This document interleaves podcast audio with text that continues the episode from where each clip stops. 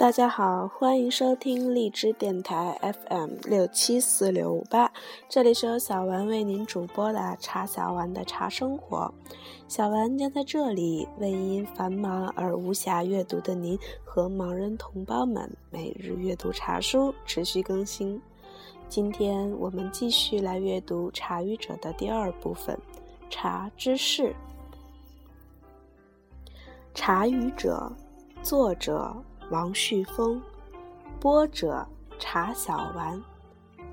琴棋书画诗酒茶上。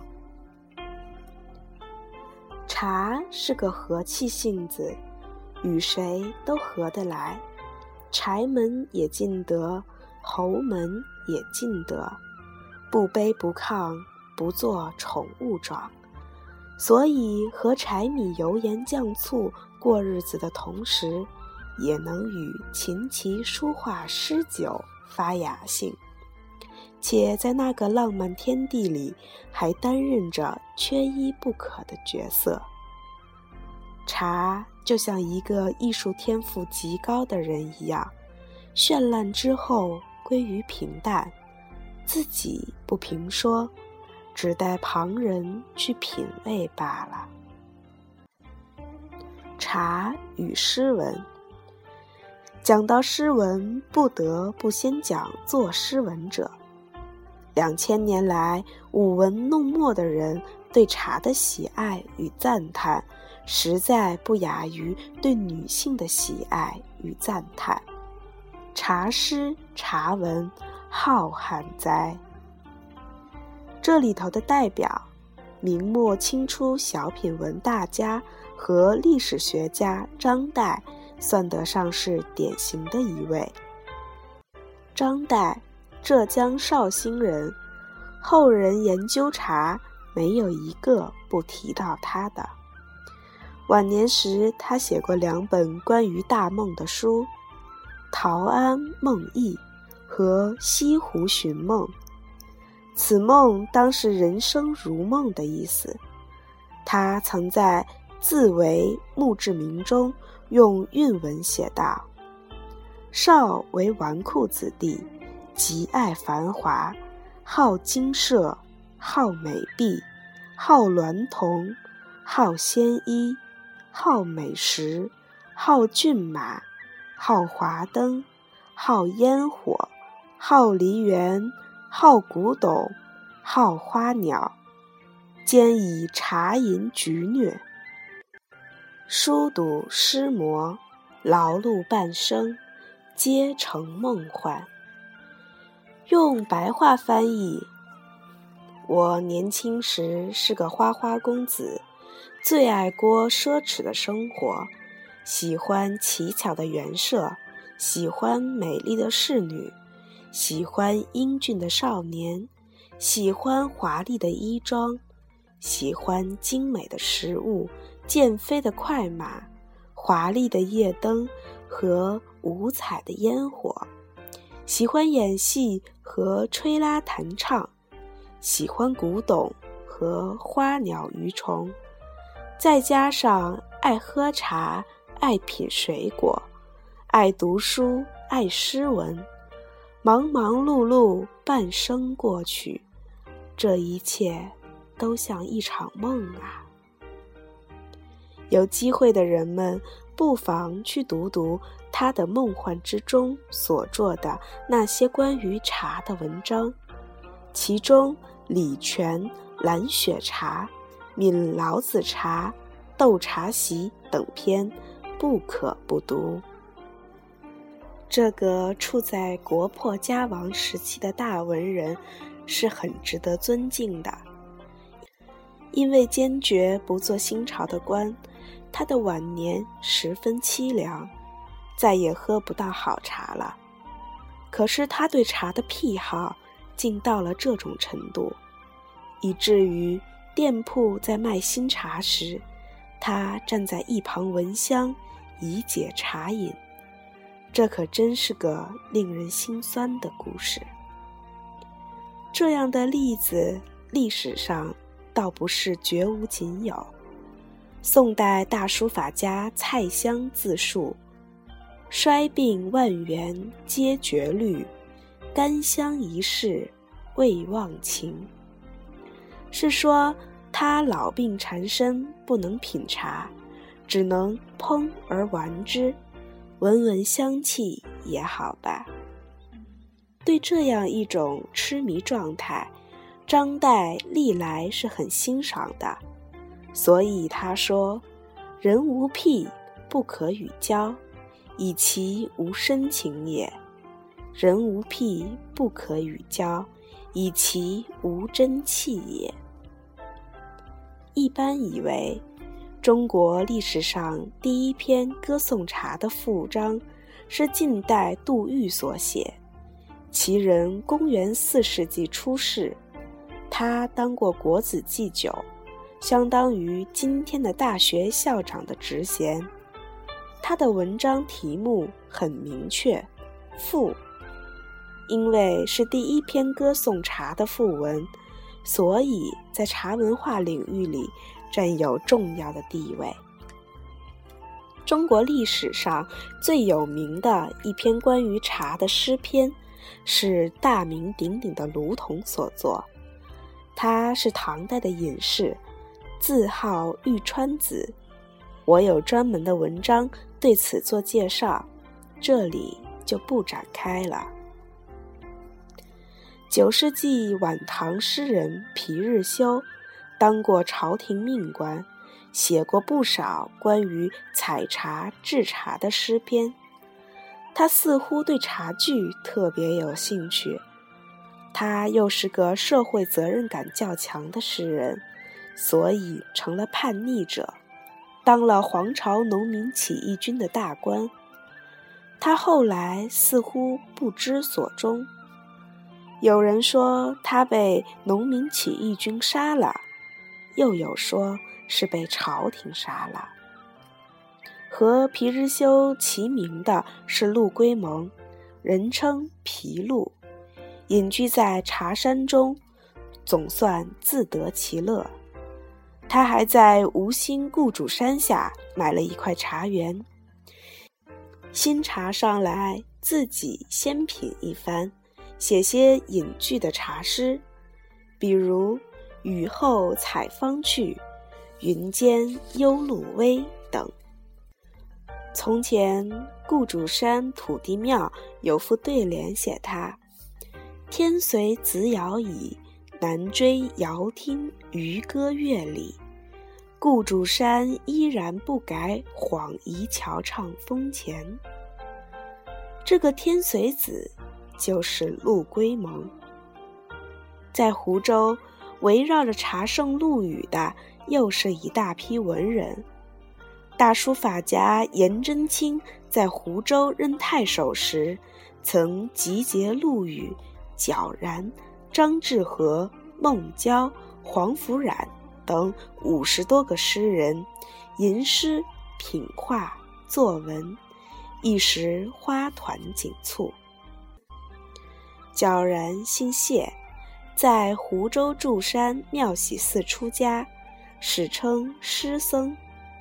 虽是个僧人，却是个不甘寂寞的，结了一大帮文友，写了许多茶诗，还把陆羽接来住在庙里，一起品茶论道。另有个黄福冉，他是研究陆羽的人，必定要关注的一人物。他写过一首《送陆鸿渐栖霞寺采茶》。很有名。旧知三山四路，食宿野人家。借问王孙草，何时放晚花？王孙草指茶，晚花指茶汤墨薄。还有个诗人，日本人特别喜欢，叫张志和，他是因一首诗。而闻名的。西塞山前白鹭飞，桃花流水鳜鱼肥。青箬笠，绿蓑衣，斜风细雨不须归。此人和陆羽也甚洽。皇帝见他名气大，赏了他奴婢各一人。张志和把他们配成夫妻，男的叫于同，女的叫乔青，并说。男的可以帮我钓鱼、划船，女的帮我种花、煎茶。这里还得说一说女道士诗人李野，又叫李季兰，是一个个性浪漫、有才华的女人，更因与陆羽的特殊友谊而名传后世。相传李季兰生得姿容美丽，神情潇洒，专喜弹琴作诗。五六岁时做过一首《咏蔷薇》诗，有句云：“今时未嫁却，心绪乱纵横。”父亲见了暗吃惊，为他日后长大担忧。后为女道士，与陆羽、皎然等文士相交友，诗号雅谑，被同时代诗人刘长卿誉为“女中诗豪”。建中元年，《茶经》印出来了，陆羽高兴地赶到太湖开云观去探望他，不意他正在病中。浪漫的女诗人很是感激，强振精神，招待师兄，并作诗相赠。这首诗就是“湖上卧病喜陆鸿渐至”。陆里之情始终是一个谜。唐代诗人可说大都和茶有缘分。像李白、杜甫、刘禹锡、韦应物等，都有诗为证。白居易写了五十多首茶诗，他的名篇《琵琶行》，写个红颜薄命的女子，说：“门前冷落车马稀，老大嫁作商人妇，商人重利轻别离。”前月浮梁买茶去。浮梁是今日的江西，是个出茶的地方。白居易的诗友元稹写过一首诗《呈宝塔行》，这种形象上的艺术体，当时很是流行。茶，香叶，嫩芽。牧师客，爱僧家，碾雕白玉，罗织红纱，吊尖黄蕊色，婉转曲尘花。夜后邀陪明月，晨前命对朝霞。洗尽古今人不倦，将知最后岂堪夸。到了宋代，茶诗更咏，有关茶的轶事也甚多。陆游是诗人中茶诗最多者，他一生写了三百多首茶诗。当过茶官，和陆羽同姓，取了个和陆羽一样的号，叫桑祝翁，说。我是江南商祝翁，集权贤品故园茶。中国老百姓对他特别熟悉，因为他和表妹有一段不幸的婚姻。他似乎是极爱妻子的，但硬被母亲拆散了。他是一生不得志的大诗人，在豪气。与郁闷中，不免求助于茶，过着饭白茶、甘不知贫的日子，却由此而得长寿。同样不得志的苏东坡，在仕途上几升几贬，却高唱《大江东去》，游山玩水，煮茶烹茗，只作为一件乐事来对待。欲把西湖比西子，从来佳名似佳人。好把茶与美女相提并论，似乎自他始。有一次他病了，却在杭州西湖兜了一个大圈子，每到一个寺院就进去喝碗茶。跑了一圈寺院。病好了，于是便写了名句：“何须为帝一丸药，且尽卢同七碗茶。”诗人们爱茶，固然因为他们喝茶，但更多是把饮茶作为一种淡泊超脱的生活境界来追求的。休对故人思故国。且将新火试新茶，诗酒趁年华。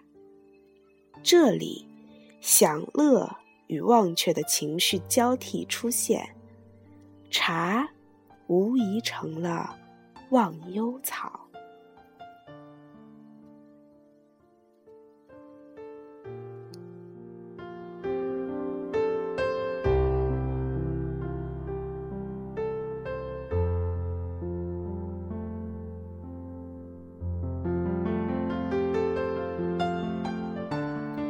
今天的节目就到这里，敬请期待下集《琴棋书画诗酒茶》，茶与诗文二。